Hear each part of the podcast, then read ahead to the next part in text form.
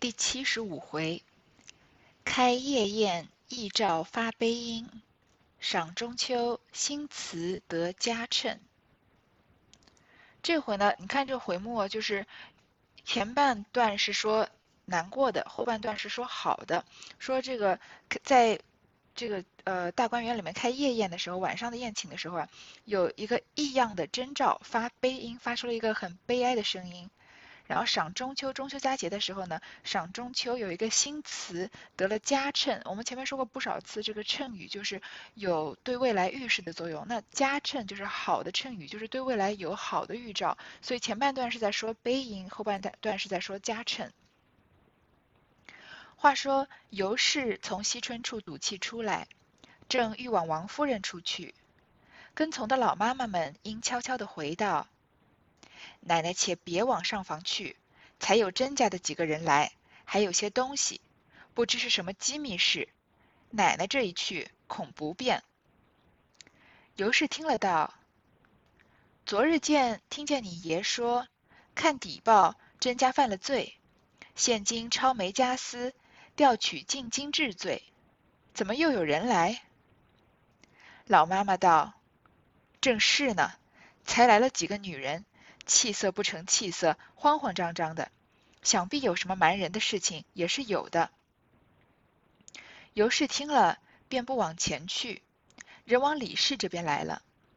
恰好太医才诊了脉去，李纨近日也略觉精爽了些，拥亲倚枕，坐在床上，正欲二人来说些闲话，因见尤氏进来，不似往日和蔼可亲，只呆呆的坐着。李纨英问道：“你过来了这半日，可在别屋里吃些东西没有？只怕饿了。命素云瞧有什么新鲜点心捡了来。”尤氏忙指道：“不必不必，你这一向病着，哪有什么新鲜东西？况且我也不饿。”李纨道：“昨日他姨娘家送来的好茶面子，倒是兑碗来给你喝吧。”说毕，便吩咐人去兑茶。这前面啊，尤氏在惜春那里，因为惜春要划清跟宁国府的关系，闹了一场，所以他从惜春那赌气出来，正准备去看王夫人，但是跟随的老妈妈悄悄的跟他回话，说：“奶奶，你先别往王夫人那儿去，因为刚才呢，有江南甄家的几个人来，还拿了一些东西，不知道是什么机密事。奶奶这一去啊，恐不便。”前面在抄检大观园的时候，我们就已经说过，甄家好像是已经倒了霉了。这里通过这个老妈妈的口和尤氏的口啊，更加证实了这个事情。说昨日听见你爷说，这尤氏听贾珍说了，看底报啊，甄家犯了罪，现今抄没家私，抄没家私，把他这个甄家所有的家产全部都抄掉、抄没掉了。调取进军治进京治罪，一家的人啊，还要进京城来给他专门给他们治罪。怎么这会儿又有人来能能来贾家呢？这老妈妈说啊，正是呢。刚才来了几个女人，气色不成气色，因为这样子的大难临头，当然是整个人都慌了嘛。然后慌慌张张的，想必有什么瞒人的事情也是有的。这是一个很很小很小的一个伏笔。当然后面我没有机会看到曹曹雪芹是怎么展开的了。但是我们大家都知道，甄家是贾家的，呃，可以说是一体两面。不管是甄家的这个甄宝玉，还是甄家的女孩子们，还是关于甄和贾的这个假作真实、真亦假的这样的一个暗喻，我们都知道甄家其实就是贾家，就是也就是江南的贾家，所以这里甄家已经倒了霉了呢。那贾家一定是离倒霉不远了。甄家呢是被呃抄没家私，是完全的是被抄家了。那他来找贾家呢，还拿了一些东西，很有可能是拿了一些没有被抄走的很珍贵的东西。那这里有人预测啊，后面贾家可能也就是因为跟甄家拿了甄甄家的这些东西帮他们保管，所以也跟着倒了霉。那这是曹雪芹需要往后展开的事情，而他没有机会展开，我们也没有机会看到了。但是我们可以看到，这样子似乎是在上一次我们见到甄家的时候，甄家还正兴盛，来了几个女人跟贾宝玉在这聊天，跟贾母在这聊天，好，似乎是短短的一夜之间或者几夜之间啊，甄家一下就被抄没了，所以这个富贵繁华真的是转眼失空了。尤氏听了这老妈妈的话呢，就不往前去，去找李纨了。李纨前面不是说身体不好吗？太医才诊了脉去，精神稍微好了一点，慵轻倚枕，就抱着被子啊，靠着枕头坐在床上。本来呢要说话说说话，跟二这个尤氏好好说说话的，但是看到尤氏啊，他的神色跟平常不一样，呆呆的坐着，因为才被惜春气了这么一通嘛。李纨就问他，没有直接问他是为什么生气，就说你来了这么半天有没有吃东西啊？只怕饿了，就叫他的贴身丫鬟素云有什么新鲜的点心捡出来。尤氏就说不用不用，你这么病着哪里有什么新鲜东西啊？那李纨身体不好，肯定也不怎么吃东西。说而且我也不饿。李纨就说呢，昨日她姨娘家送来的好茶面子，倒是兑碗你来你喝吧。这个茶面子呢，是一种炒制的面粉，是一种比较简单制作的这个点心或者茶食，属于是这种休闲食品。就像我们平常喝咖啡的时候喜欢吃一点甜的东西啊，那中国人古代吃茶的时候喜欢吃一些也是点心甜食，嗯，主要是面粉、茶粉、糖和水这样和弄和弄弄弄成的。所以就是说，因为尤氏不是要呃李纨不是让他吃点点心吗？就是茶面子，兑碗来倒茶，你来吃点茶面子吧。尤氏出神无语，跟来的丫头媳妇们应问：“奶奶今中晌尚未洗脸，这会子趁便可静一静好。”尤氏点头。李纨忙命忙命素云来取自己妆帘，素云一面取来，一面将自己的脂粉拿来，笑道：“我们奶奶就少这个，奶奶不嫌脏，这是我的，能着用些。”李纨道。我虽没有，你就该往姑娘们那里取去，怎么公然拿出你的来？幸而是他，若是别人，岂不恼呢？尤氏笑道：“这又何妨？自来我烦过来，谁的没使过？今日忽然又嫌脏了。”一面说，一面盘膝坐在炕沿上。银蝶上来，忙代为卸去碗镯戒指。又将一大幅手巾盖在下节，将衣裳护严。小丫鬟炒豆儿捧了一大盆温水，走至尤氏跟前，只弯腰捧着。李纨道：“怎么这样没规矩？”银蝶笑道：“说一个个没机变的，说一个葫芦就是一个瓢。奶奶不过待咱们宽些，在家里不管怎样罢了，你就得了意，不管在家出外。”当着亲戚也只随着便了。尤氏道：“你随他去吧，横竖洗完了就完事儿了。”炒豆儿忙赶着跪跪下。尤氏笑道：“我们家下大小的人只会讲外面假里假体面，究竟做出来的事都够使了。”李纨听如此说，便知他已知道昨夜的事，因笑道。你这话有因，是谁做事够使了？尤氏道：“你倒问我，你赶着是病着死过去了。”尤氏还在，尤氏还在这个出神发呆。那跟来的丫头们就问啊，说奶奶今日中午晌啊，中午的时候还没有洗脸，不然就在呃李纨这里把脸洗一洗好不好？那这个大户人家洗脸，可不是像我们这样到厕所去捧一捧水，把这个脸。呃，弄弄湿，再用毛巾擦擦干，再涂点油了。那当然不是这么简单的。像尤氏这样子的所谓洗脸啊，要把摘环全部都卸掉，好好的把脸洗洗干净，再重新上粉，再重新把首饰戴起来，可能头也要重梳一下这样子，因为时刻要保持自己仪仪容的整齐。尤氏就点点头。李纨就让他的丫鬟素云啊来取自己的窗妆帘，但是李纨这个人，她自从当了寡妇之后，守寡之后，常常就是素面朝天的嘛，因为她受的这样的教育，所以觉得这个寡妇不需要就是打扮的太太明艳，所以是比较素净的，所以她没有什么化妆品。那她的丫鬟素云啊，就把自己的这个化妆品，这个粉饼，这个烟粉拿过来，笑着说啊，说我们奶奶就少这个，那奶奶你尤氏啊，你不嫌脏，就用我的吧。那李纨这里就是自然是要出来制止的，说你没有呢，就应该往姑娘那里取去。大观园里的女孩子多少呀？她们哪个人没有一些这个胭脂水粉的？你去问他们要，或者要新的。你作为一个丫鬟，怎么能拿自己用的这个胭脂水粉来给主人用呢？然后顺顺便说啊，幸而是他，若是别人岂不恼呢？因为是尤氏，我们知道他是个好性子的人，跟我们又好，要是别人是会生气的。那这里说的是别人，这个年轻辈的别人还有谁呢？其实也差不多就王熙凤了。所以在夸尤氏的同时啊，也不小心损了别人了。尤氏就笑着说啊，这又何妨？是我自己过来的，而且呢，我什么东西没用过，怎么会今天突然又嫌脏呢？一面说啊，一面就盘膝坐在炕沿上。另外一个丫鬟叫银蝶，上来就代为卸去她的碗镯、戒指，把这个首饰都卸掉，因为洗脸的时候怕刮到。又拿一大幅的手巾啊盖在下节，把她的衣裳护严，因为你要洗脸嘛，所以水不能沾到衣服上面。然后这个小丫鬟炒豆儿，这个小丫鬟的名字倒是很可爱，我常常呃读到这里的时候看到这个。有一些细节可以看出，我常常说李纨是一个被低估的人，我并不觉得她是像大多数人说的那样那样死板，那样只懂得遵守女德女戒的。你看她给这个小丫鬟取个名叫炒豆儿，其实还是觉得很俏皮、很清新、很符合这个十岁不左右的这个小女孩的名字。那在我们再看看现在很多人起名字，因为。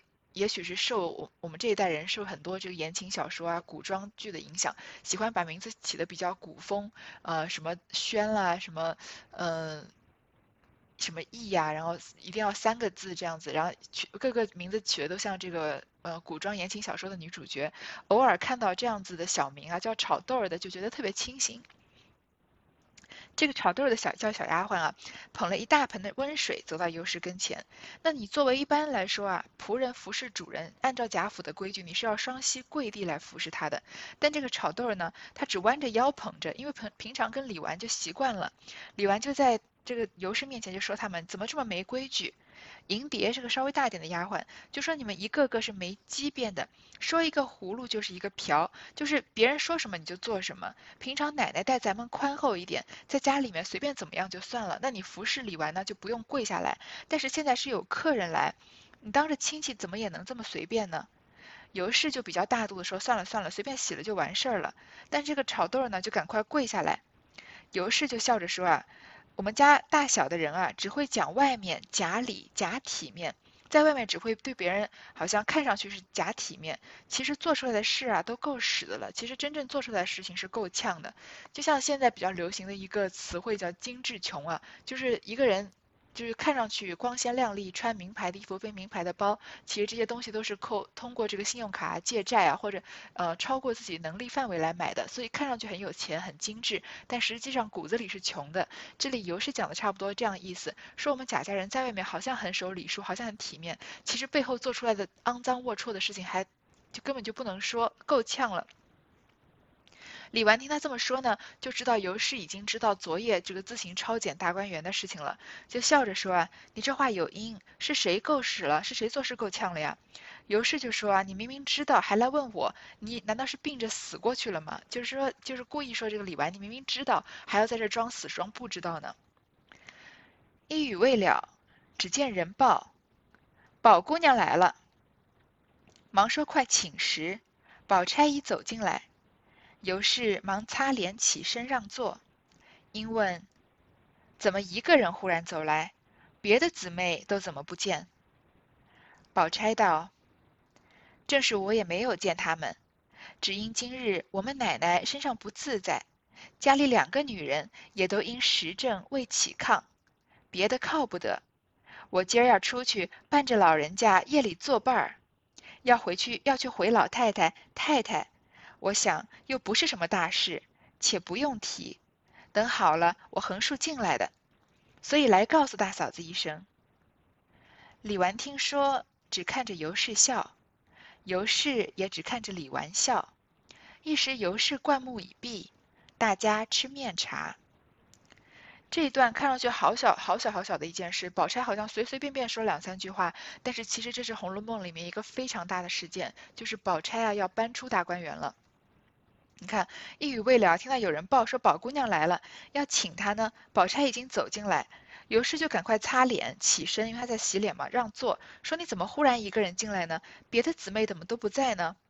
宝钗就说啊，因为正是我也没有见他们，没有约他们一起来，有什么事呢？因为我妈妈，我们奶奶就是身体不好，家里两个女人都因时症未起炕，就是像呃这个香香菱。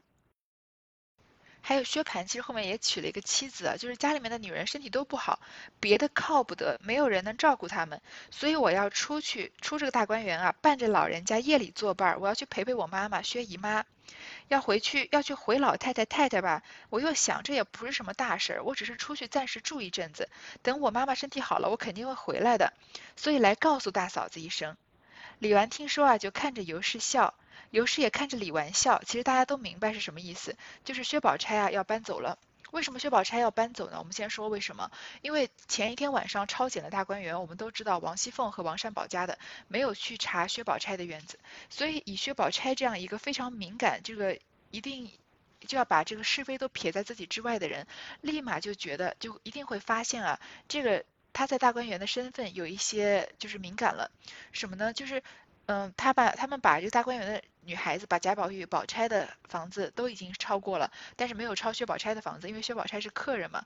所以虽然超出了思琪的东西，但是毕竟这样全面的搜查没有查到薛宝钗，那薛宝钗就认为自己是脱不掉某一些嫌疑的，或者会是会惹人闲话的。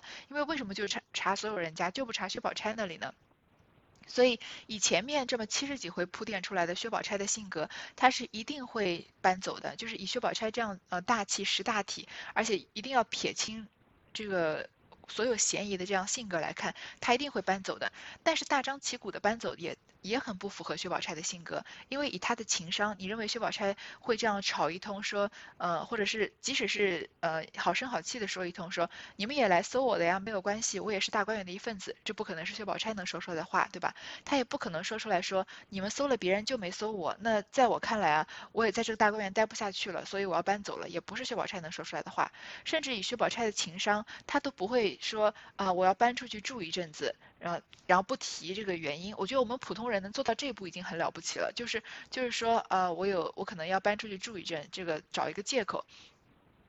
不是，以薛宝钗这个圆滑的情商，她是一定要做到极致的。她谁都没告诉，没有去回王夫人，也没有回老太太，就是不是说我要大张旗鼓的搬出去住一阵子，而只是来回了李纨，说呢，就是我妈妈身体不好嘛，家里其他的女人这个换季了，身体也不怎么样，那我回去陪我妈睡几晚，我很快就回来的。但是你人出了大观园以后，你出了贾府以后，再找人过来传信或者再过来拜访的时候，说啊，我妈妈觉得可能我要这个呃，比如说或者让王以这个薛姨妈来出面说，宝钗应该在家待嫁了，年纪也不小了，不应该住在这里，所以她分两步走啊，这个彻底的搬出来大观园就。让人觉得这个冲击力不是那么强一些，所以以薛宝钗的性格，她是一定会这样做事的。所以我们看这样好短好短的一段话，觉得薛宝钗就是好像像袭人过年的时候回家住两天那样子，其实并不是，这就是薛宝钗跟大观园最后的诀别了。所以尤氏和李纨都互相看着笑，他们都知道薛宝钗辞别的真正原因是什么，就是因为抄检的事情。李纨应笑道：“既这样，且打发人去请姨娘的安。”问是何病？我也病着，不能亲自来的。好妹妹，你去只管去，我自打发人去到你那里去看屋子。你好歹住一两天还进来，别叫我落不是。宝钗笑道：“落什么不是呢？这也是人之常情。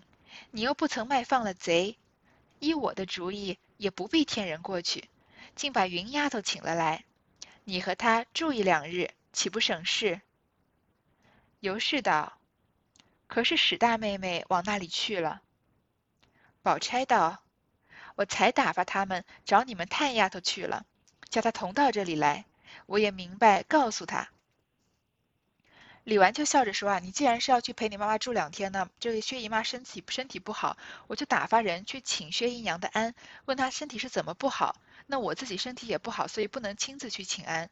说好妹妹，你去只管去，那你的房子一切的陈设啊，我帮你留着，我要打发人去帮你看屋子，你好歹住一两天还要进来，因为毕竟大观园是李纨在管嘛，你不要搬出去，那这样落我的不是。”宝钗就笑着说：“啊，落什么不是呢？这也是人之常情。我是去陪妈妈嘛，你又不曾卖放了贼，这话说的就有点双关了。说你又不是把贼给放跑了，那前面大观园抄检的这一系列事情，不就是怀疑自己家里有内贼吗？说依我的主意啊，也不必添人过去，不用找人守了，把云丫头请过来，你和她住一两日，不是比较省事吗？”尤氏就说：“是不是史大妹妹往那儿去了呀？”宝钗就说啊，我才打发他们去找探丫头了，叫她一起来。我也明白告诉她，因为在这个大观园里面协理大观园的是探春，所以叫探春一起来告诉她。果然，这个史湘云是去找探春和她一起来的。正说着，果然报，云姑娘和三姑娘来了。大家让座已毕，宝钗便说要出去一事。探春道：“很好，不但姨妈好了还来的，就便好了不来也使的。”尤氏笑道：“这话奇怪，怎么撵起亲戚来了？”探春冷笑道：“正是呢，有叫人撵的。”不如我先撵，亲戚们好，也不再必要死住着才好。咱们倒是一家子亲骨肉呢，一个个不像乌眼鸡似的，恨不得你吃了我，我吃了你。尤氏忙笑道：“我今儿是哪儿来的晦气，偏都配着你，偏都碰着你姊妹们的气头上了。”探春道：“谁叫你敢热热燥来了？”因问：“谁又得罪了你呢？”因又寻思道：“四丫头不敢罗斥你，却是谁呢？”尤氏只含糊答应。正说着，果然史湘云和探春一起来了。大家让座已毕啊，宝钗就说了她要出去陪薛姨妈住几天的事情。那探春当然一下就知道宝钗是要搬出大观园了，说很好，不但姨妈好了，你还会回来。就算姨妈这个薛姨妈身体好了，你不回来啊，这样也行。尤氏就说：“这真奇怪，你怎么赶起人来了？”因为探春意思就是说，你回来也行，但是你不回来也可以。其实他就已经把话说的很直接了。探春就冷笑道：“正是呢，有叫人撵的，本来早晚有一天是有人会撵人走的，不如我先来撵。亲戚们好啊，也不必要在这里死住着好。我们倒是一家子亲骨肉呢。虽然薛宝钗不是我们这个就是亲骨肉，但你看我们一家子亲骨肉，一个个不像乌眼鸡似的。这乌眼鸡啊，就是形容是一种。”一种这个鸡了，它是比较好斗的，就形容人互相之间记恨、目怒而视这样的样子，互相仇视。说我们一家人都像乌眼鸡一样互相仇视了，何况是亲戚呢？不如我今天就把它都撵走。你看我们一家人，恨不得你吃了我，我吃了你。探春还在生气，昨天这个。抄检大观园的事情，尤氏就笑着说啊，你看看我今天是哪来的晦气，偏都碰到你们姊妹们的气头上了。他才被探这个惜春好好的气了一通。探春这会儿讲话又很冲了，探春就说，谁叫你赶热灶来了？这个事情刚发生，大家都在气头上，谁叫你赶着上来了呢？又问是谁得罪了你呢？然后又自己寻思说四丫头不敢罗造你，这个惜春应该是不敢惹你的，那是谁呢？尤氏只含糊答应，因为这话说出来难堪，说惜春要跟我们宁国府断绝关系了，因为外面的话不好听什么的，所以以他的身份说不出来，就含糊的答应着。探春知他为事不肯多言，因笑道：“你别装老实了，除了朝廷治罪，没有砍头的，你不必畏首畏尾。实告诉你吧，我昨日把王善保家那老婆子打了，我还顶着个罪呢，不过背地里说我些闲话。”难道也还打我一顿不成？宝钗忙问：“因何又打他？”探春悉把昨夜怎的抄检，怎的打他，一一说了出来。尤氏见探春已经说了出来，便把惜春方才之事也说了出来。探春道：“这是他的脾性，估计太过，我们再拗不过他的。”又告诉他们说：“今日一早不见动静。”打听凤辣子又病了，我就打发我妈妈出去打听王善保家的是怎样，回来告诉我说王善保家的挨了一顿打，大太太撑着他多事。尤氏李纨道：“这也是，这倒也是正理。”探春冷笑道：“这种掩饰谁不会做？且再瞧就是了。”尤氏李纨，皆莫无所答，一时顾着前头用饭。